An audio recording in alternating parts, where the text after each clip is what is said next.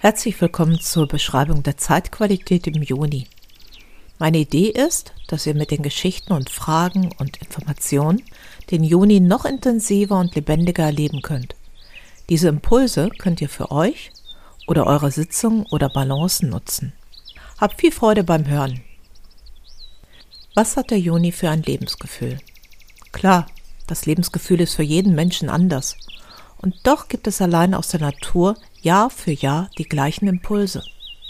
Die ersten lauen Sommerabende zum draußen verweilen, süßer Rubinien und Rosenduft, Sommerwiesen mit Junikäfern und Schmetterlingen, Erdbeeren, leichte Sommerkleidung, warmer Regen, von dem die Pflanzen so schnell wachsen. Diese Impulse können entspannt genauso wie aktivierend wirken.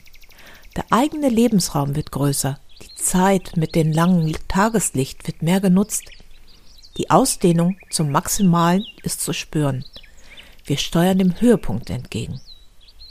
In diesem Jahr 2021 liegt die Sommersonnenwende am Montag, dem 21. Juni. Genau gesagt um 5.32 Uhr. Dann hat die Sonne ihren höchsten Stand und erleuchtet damit den größten Teil der Nordhalbkugel. In Düsseldorf geht die Sonne um 5.17 Uhr auf und geht um 21.45 Uhr unter mit viel Dämmerung vorher und nachher. Fast 17 Stunden Tageslicht. Im norwegischen Bergen gibt es von 4.14 Uhr bis 23 Uhr Helligkeit, fast 19 Stunden.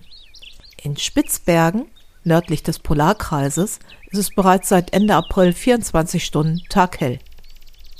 Die Naturvölker sprechen vom Ausatmen und ab dem 21.06. vom Einatmen der Erde. Gerade ist der Sommer da, für uns noch lange nicht auf dem Höhepunkt, fangen an, die Tage kürzer zu werden. Aber Wehmut kann im Feiern nicht aufkommen, höchstens bei den Alten, die das alljährliche Spiel bestens kennen. Nun ist Halbzeit des Jahres, der Höhepunkt. Ist schon Zeit für Resümee, ob die Ernte etwas wert oder die Liebe aus dem Frühling noch stimmig ist oder die Projekte gut laufen? Das hellste Licht zeigt auch das Verborgene, die Wahrheit. Gedanken und Emotionen sind genauso auf dem Prüfstein wie der Sinn des momentanen Lebens.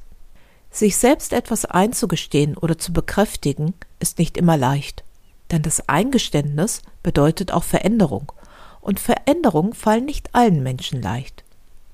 Doch wo Wahrheit gesprochen wird, Ehrlichkeit herrscht und echte Freude daheim ist, fließt die Energie leicht und das Leben kann gedeihen und wachsen. Wie schaut es bei dir aus? Gefeiert wurde 21. Juni seit langer Zeit. Die Sonnenwenden im Winter und im Sommer waren heilige Feste, mit denen das eigene Wohl verbunden war. Gott oder die Götter wurden Gaben gebracht, so dass sie gnädig gestimmt waren, einen reichen Erntesommer oder dass die Winterstürme nicht ganz so grausam ausfielen. Johannifeuer zündeten die Christen an. Doch vor den Christen waren es die Heiden, die mit einem Heidenspaß um das Sonnenwendfeuer tanzten. Das Fest steht in Verbindung mit dem Gott des Lichtes, Baldur. Das Licht hat die Dunkelheit besiegt, das Fest der Verbundenheit des Lichtes mit der Erde. Hierzu gab es an vielen Stellen der Nordhalbkugel ähnliche Rituale, wie das Laufen über glühende Kohlen oder über das Feuer springen oder Spiraltänze mit viel Stampfen und Lachen, alles Symbole der heißen Sonne. Die Macht des Feuers wird über das Sonnenwendfeuer gezeigt. Und wer darüber sprang, konnte sich aus dem Dunklen und Krankheit befreien. Wie wird die zweite Jahreshälfte? Welche Änderungen werde ich entscheiden? Die Grenze der Tanzenden bedeuten die Verbundenheit von oben und unten, von allen Dingen im Kreislauf von Entstehen und Vergehen. Grenze aus Blumen oder Johannikraut, auf dem Kopf für Frauen und Männer, Beifuß als Gürtelkranz für die Fruchtbarkeit. Einige heilige Pflanzen waren mit dem Fest besonders verbunden. Pflanzen, in denen die Menschen besondere Kräfte sahen. Kräfte der Sonne und solche, die das Dunkle bannen konnten, wie Farnkraut, Beifuß, Johanniskraut, Arnika und die Ringelblume. Auch heute sind dies noch sehr viel genutzte Kräuter.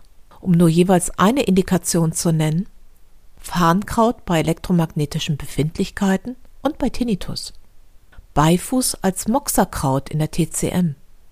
Arnika, ein Heilkraut für akute Verletzungen und zur Heilung die Ringelblume. Arnika, Ringelblum und Johanniskraut spinnen die Lichtfäden für eine erfolgreiche Heilung. Das Gänseblümchen spinnt die heilenden Lichtfäden für verletzte Seelen von jungen, empfindlichen Mädchen. Von Liebeskummer bis Traumata wird im feinstofflichen Bereich für Sensitive eine Gänseblümchentinktur gegeben. Johanniskraut gilt von jeher als Heilerin der Seele. Sanft als Tee und wirkungsstark als Extrakt können Melancholie oder leichte Depression positiv beeinflusst werden. Oft wird es gemeinsam mit weiteren Kräutern gegeben. Im Sommer sammle ich verschiedene Kräuter, Gräser, Blumen, trockne sie und verwahre sie in einer Kiste. Im Herbst mache ich daraus ein herrlich duftendes Kissen für den Winter. Johanniskrautöl, das auch Rotöl genannt wird, sammle ich um den Termin der Sommersonnenwende, meistens bis Anfang Juli. Blüten, Knospen und Blätter des echten Johanniskrauts kommen in ein Glas plus Mandelöl und darf an einem warmen Ort circa acht Wochen stehen. Ab und zu ein wenig umrühren. Heraus kommt ein absolut schönes rotes Öl, das wunderbar gegen Sonnenbrand angewandt werden kann. Man kann den roten Stoff bereits an der Pflanze erkennen. Blätter und Blütenblätter haben ganz kleine rote Pünktchen, die Öldrüsen, die den Wirkstoff Hyperizin enthalten. Wenn man ein Blatt zwischen den Fingern zerreibt, sieht man sofort den Farbstoff. Es ist ein rotes Pigment mit photosensiblen Eigenschaften, das also nach Einnahme oder Auftragen unseren Körper lichtempfindlich macht. Der Eindruck ist, dass durch die Einnahme von Johanniskraut unser Körper mit Licht durchtränkt wird. Vielleicht ist dadurch die Pflanze bei Depressionen und Nervenleiden so wirksam. Was darf in dir heilen? Wohin gibst du deine Kraft? Für eine Sommersonnenwende sollte der Sommer auch zu 100 Prozent da sein. Der phänologische Frühsommer fängt an, wenn die Hälfte der Holunderblüten an einem Hollerbusch erblüht sind. Für die Meteorologen beginnt der Sommer mit dem 1. Juni. Der Juni ist nach der Göttin Juno benannt. Bis Juni wurden die römischen Götternamen zur Namensgebung gewählt. Dann kam zu Ehren des Imperator Gaius Julius Caesar, der 45 vor Christus die Kalenderreform durchführte, der Monat Juli. Vor seiner Zeit hieß der Monat Juli Quintilis, der fünfte, da die Jahresrechnung zuvor im März begann. Am 1. März wurden die Geschäfte begonnen und ab 45 vor Christus am 1. Januar. Der August wurde nach dem ersten römischen Kaiser Augustus benannt. Vor seiner Zeit hieß der Monat Sextilis, der sechste. Danach wurden die lateinischen Monatsnamen beibehalten. Der September war der siebte, Oktober der achte, November der neunte, Dezember der zehnte. Der julianische Kalender ist einer der ältesten Sonnenkalender und Vorläufer des heute gebräuchlichen gregoranischen Kalenders. Er wurde im Jahr 45 v. Chr. von Julius Caesar, so auch der Name Julianische Kalender, im Römischen Reich eingeführt. Leichte Korrekturen wurden 1582 vom Papst Gregor in den Kalender eingebaut, dem Gregorianischen Kalender. Juno ist in der römischen Mythologie die Göttin der Ehe, Fürsorge und Geburt. Sie ist die Frau von Jupiter, wie in der griechischen Sage Hera die Frau von Zeus. Hera wachte ebenfalls über alle Ehen samt Fürsorge und Geburt. Der Juno-Tempel in Italien ist im Kapitol zu finden und beherbergte circa 300 vor Christus auch eine Münzstätte, derer Juno Schutzpatronin war. Junos heiliges Tier war die Gans. Eine Gänseschar lebte vor ihrem Tempel im Kapitol. Als sich Feinde näherten, fingen die Gänse an zu schnattern, zu warnen. Deshalb bekam Juno den Beinamen die Warnerin, Moneta. Deshalb nennen wir unser Geld auch Moneten oder im Italienischen Monete und im Englischen Money. Waldspaziergänge sind in diesem Monat besonders schön. Der Wald ist im Lichtspiel von sich schließenden Dächerblatt und noch nicht ganz entfalteten Blättern. Nach jedem Regen schließt sich das Dach dramatisch mehr. Zusätzlich wird es durch die veränderte Blattfärbung dunkler. Vorbei mit dem frischen Maigrün, hinein in ein dem Frühsommer zugehöriges dunkleres Lindgrün. Das Wort grün basiert auf dem althochdeutschen Gruon und steht für wachsen, gedeihen und sprießen. Jeden Tag verändert sich die Waldwelt, bis sie ein stiller Sommerwald wird. Die Vogelkonzerte sind im Juni laut und melodisch. Es herrscht Geschäftigkeit in der Vogelwelt. Werben für den Partner, Nest bauen, brüten und Kinder großziehen. Und das in dieser kurzen Frühlings- und Sommerzeit. So schön wird es nimmermehr. Der Waldduft ist eine Komposition aus Erde mit zerfallenen alten Blättern und dem dominierenden frischen Chlorophyll der neuen frischen Blätter. Terpene, die Botenstoffe der Pflanzen, werden produziert und sind für uns der Gesundheitsbringer. Waldbaden ist der Hype gleich in welchem Winkel der Erde.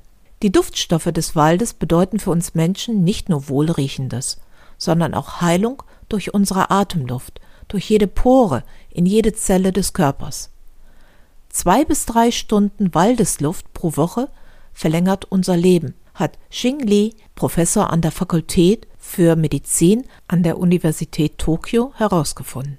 Killerzellen werden angeregt, Stresshormone gefördert, das seelische Wohlbefinden atmet auf. Der Duft, das Vogelgezwitscher, das Rauschen der Blätter wirkt auf den Menschen extrem beruhigend.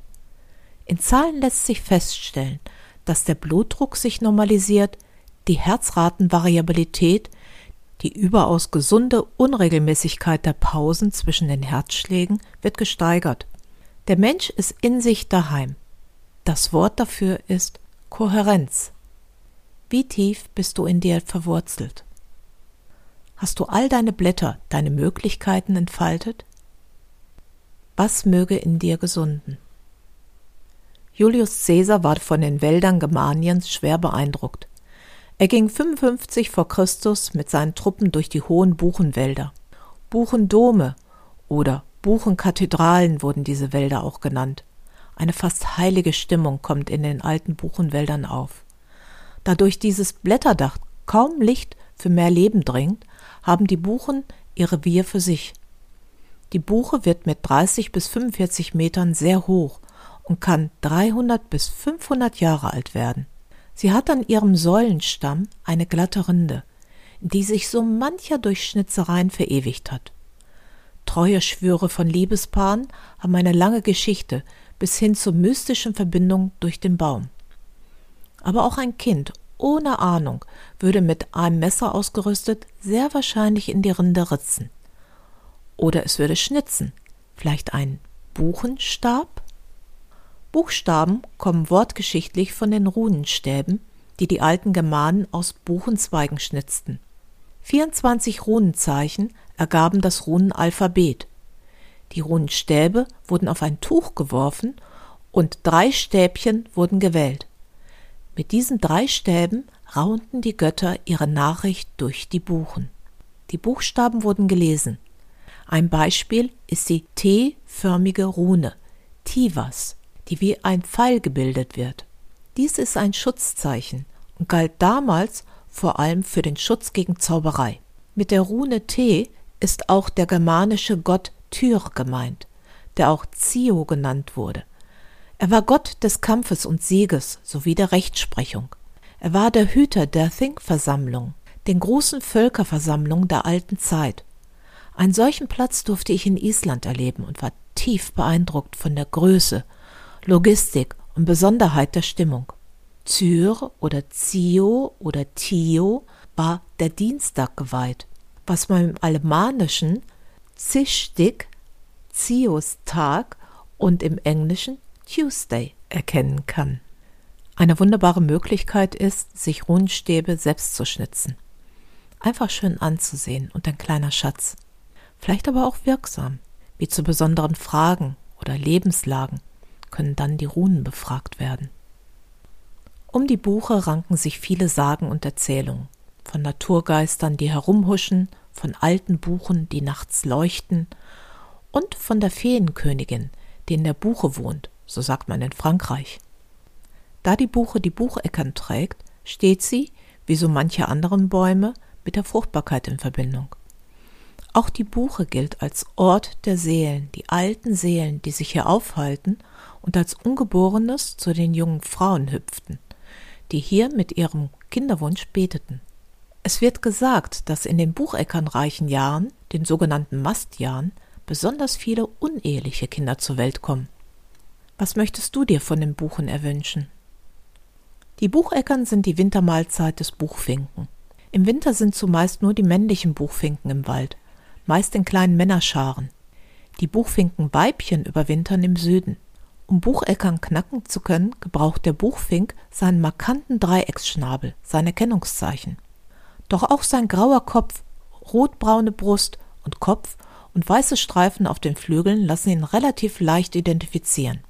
Während der Brutzeit bis Ende Juni ist er ein wichtiger Waldsänger und in den Höhen abfallenden Schmettern, das als Finkenschlag bekannt ist. Vor dem Regen und auch während des Regens tönt ein klares Rüd, das den Finken zum Wetteransager macht. Welches Lied verbindest du mit dem Wald in dieser Zeit? Aus Kindertagen und heutzutage? Das Feuerelement ist in der europäischen Vier-Elementen-Lehre von Erde, Wasser, Luft und Feuer sowie in der traditionell chinesischen Fünf-Elementen-Lehre von Holz, Feuer, Erde, Metall und Wasser vorhanden. Mit dem Sommer befinden wir uns im Feuerelement, mit all seinen Qualitäten.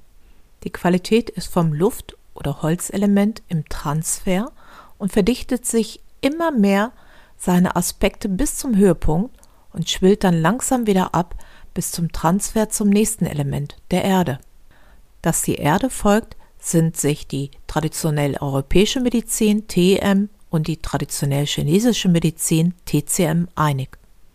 Das Erleben von Feuer zeigt die verschiedenen Qualitäten von der Kunst Feuer zu entfachen, auf Feuer aufzupassen, Schutz des kleinen Feuerkindes, aufpassen, dass das Feuer nicht ausbricht, Wärme zum Überleben, zum Trocknen, zum Wärmen, Schutz vor der dunklen Nacht vor wilden Tieren, knisternder Glut, Kaminfeuer, Kerzen als Hoffnungsträger, Wegweiser, Licht im Dunkeln, vernichtendes Feuer durch beispielsweise Blitzeinschlag, Asche zur Düngung. Wir Menschen sind vom Feuer magisch angezogen. Kaum ein Mensch würde einen Bogen um ein Lagerfeuer machen. Vielleicht wegen des anhaltenden Feuergeruchs in der Kleidung. Doch letztendlich sitzen die meisten Menschen gerne um ein Feuer, schweigen gemeinsam und hängen den Gedanken nach oder lauschen Geschichten. Schnell wird ein Getränk herumgereicht, die Gitarre herausgeholt und Lieder gesungen, gemeinsam gelacht. Für Gemeinsamkeit, Zusammensein steht das Feuer. Seine Flammen können vom Flämmchen bis hin zu den züngelnden Flammen bis zur Glut alles sein. Feuer ist nicht gleich Feuer. Auf die Intensität kommt es an, auf den Grundstoff. Jeder erfahrene Griller weiß, welches Holz er am besten für sein Grillerlebnis verfeuert. Die Gerüche sind so verschieden, wie der lebende Baum Duftstoffe gespeichert hat. Gleich welche Größe das Feuer hat. Feuer und damit das Element Feuer hat grundlegende Eigenschaften von Hitze, Leidenschaft, willensstark, impulsiv, spontan, Begeisterungsfähigkeit, über die Stränge schlagen, Grenzen durchbrechend. Oft wird das Feuer mit der Lebensenergie gleichgesetzt, wie auf Sparflamme leben, verzehren, lodernd. Mit der Lebensenergie ist das Herz verbunden und die genannten Eigenschaften treffen auch für das Herz zu und können erweitert werden um Wärme, Liebe, Mut, das Löwenherz. Freude und Spaß, da lacht das Herz. Der Funke der Begeisterung für das Herz. Der Mund und das Sprechen sind die Knospe des Herzens. Reden somit Ausdruck des Herzens. In der TCM, der traditionell chinesischen Medizin, wird dem roten Feuerelement vier Meridiane zugesprochen. Der Herzmeridian mit dem Partner Dünndarmmeridian, das Perikard, der Herzbeutel mit dem Partner der dreifache Erwärmer. Der Herzmeridian und das Perikard besitzen den weiblichen Anteil des Feuerelements, der Dünndarmmeridian und der dreifache Erwärmer den männlichen. Der Herzmeridian hat als Kennzeichen seinen autonomen Rhythmus, der Herzschlag als Lebenszeichen, das wir sogar sehr bewusst wahrnehmen können. Von jeher wurde dem Herzen mehr zugeschrieben, wie die Wahrheit zu sagen mit Hand aufs Herz, oder wir werden auf Herz und Nieren geprüft. Wir lachen und essen herzhaft. Mein Großvater sagte auf Urbayerisch, wenn's Orschal brummt, ist Herzal gesund meinte wohl den Zusammenhang zwischen dem Dickdarm, voll mit Gasen, der auf das Herz über das Zwerchfell drückt. Wolfall Amadeus Mozart hat diesen deftigen Spruch getan. Im alten Ägypten wurde in der körperlosen Welt das Herz am Eingang gewogen, um die Qualität des Bewusstseins zu messen. Mit leichtem reinen Herz darf der Mensch in die nächste Menschwerdung. Was liebe ich leidenschaftlich? Wann bin ich wahr und rein? In der TCM ist der Partner des Herzens der Dünndarmmeridian. Verdaut werden kann nur in Ruhe und Frieden. Dafür steht die Qualität des Meridians.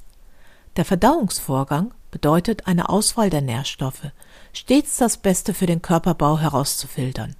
Wenn die Filtrierung der Nahrung bestens funktioniert, kann der Mensch in Freude und Harmonie sein.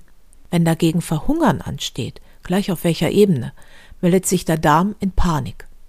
Auch sonstige emotionale und besonders finanziell existenzbedrohende Konflikte mit einer nahestehenden Person, zu der eine Abhängigkeit besteht, sind Gift für die Energie des Dünndarmmeridians. Der Dünndarm entscheidet, was wir unserem Herzen zumuten wollen. Erlischt das Feuer der Verdauung, so verarmt das Herz an Blut. Ein blutleeres Herz ist ein freudloses Herz. Wählst du immer das Beste für dich aus? Bist du so unabhängig oder abhängig im Leben, wie du momentan sein möchtest? Die Wärme des Herzens ist notwendig, um die Flüsse des Körpers und, metaphorisch gesprochen, des Lebens in Verbindung und am Fließen zu halten. Verbundenheit und Erfahrung sind der Flow des Meridians Perikard, der Herzbeutel, der Beschützer des Herzens.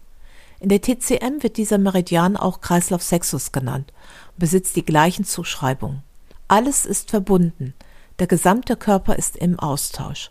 Alles ist im Flow, gleich ob Vergangenheit, Gegenwart oder Zukunft. Die Vergangenheit loszulassen, um Platz für die Zukunft zu schaffen, kann ein Flow sein. Was lässt du aus der Vergangenheit los? Lässt du Neues entstehen?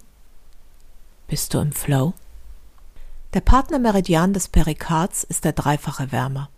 Damit gemeint sind die drei Kochtöpfe des Körpers: Schilddrüse, Herz-Kreislauf-System und die Sexualorgane, unsere Hormonbildungs- bzw. Aktivierungsstellen. Hormone und Neurotransmitter sind die Botenstoffe des Körpers flitzen umher und geben je nach physischen, psychischen und biochemischen Stand unserer Körperheimat Berichte weiter. Mehr und mehr belegen Forschung, dass Hormone nicht nur von unserem Alter, sondern auch von Lebensfaktoren bis hin zur Stimmung abhängig sind. Wir beeinflussen also uns selbst. Das heißt, mit Liebe und Freude können wir einen positiven Einfluss auf uns selbst nehmen. In der TCM heißt es auch, Liebe verbindet die drei Schätze des Lebens. Shi, Essenz und Shen. Körper, Seele und Geist lassen sich nicht voneinander trennen. Der dreifache Erwärmer steht mit der Liebe für die Durchmischung und Verschmelzung der drei Lebensschätze. Körper für Essenzen, Seele, das Shi, Geist, der Shen.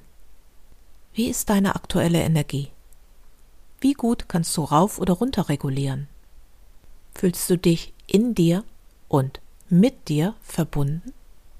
Am Anfang war das Licht, und um den Faden des Anfangs wieder aufzunehmen, erzähle ich eine Sage des germanischen Lichtgottes Balder oder Baldus, der die Verkörperung von Schönheit, Tugend, Reinheit, Güte und der ehelichen Treue war, dem einige Pflanzen zugeordnet waren, wie die Margerite, die Kamille sowie das Gänseblümchen.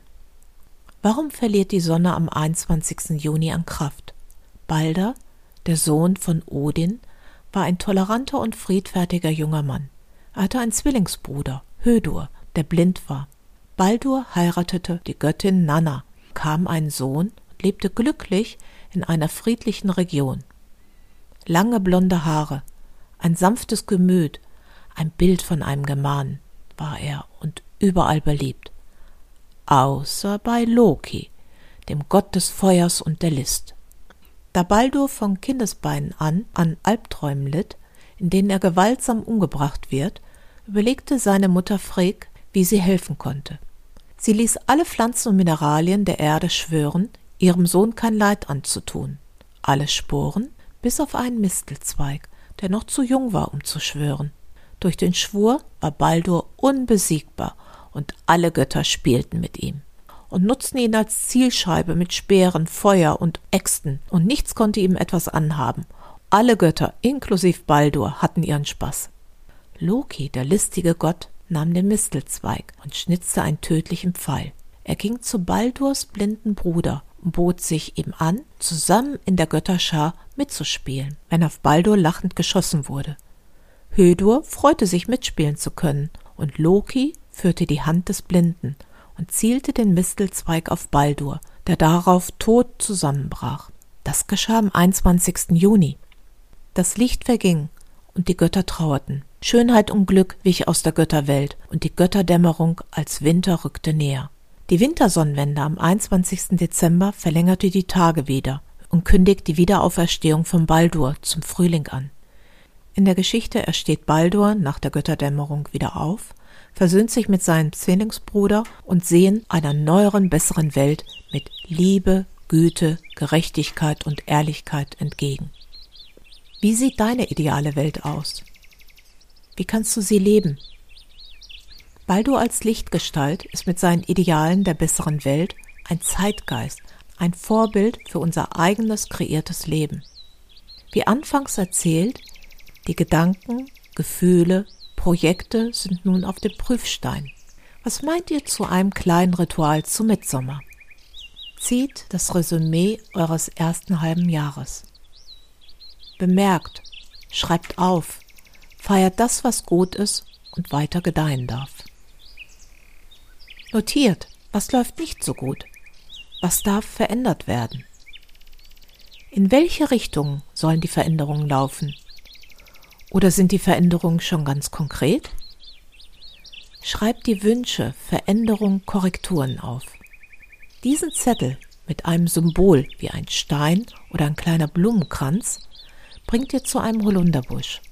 Vergrabt den Zettel dort und gebt bewusst voller Dank euer kleines Geschenk, das Symbol, auf diese Stelle. Frau Holle ist die Schwellenhüterin und kennt sich aus mit altem Loslassen und Neues Beginn. Sie wird dafür sorgen, dass die Sache die nötige Energie bekommt und sich in die richtige Richtung entwickelt. Der Reifeprozess wird unterstützt und Überholtes und Altes kann mit gutem Gefühl losgelassen werden. Der Holunderbusch ist der verwunschene Ort des Übergangs von der Realität in die Anderswelt, in der alles möglich ist. Ich wünsche euch von Herzen einen wunderbaren Juni. Genießt das Draußensein genauso wie Erdbeerkuchen und in der Sommerwiese liegen. Alles ist gut.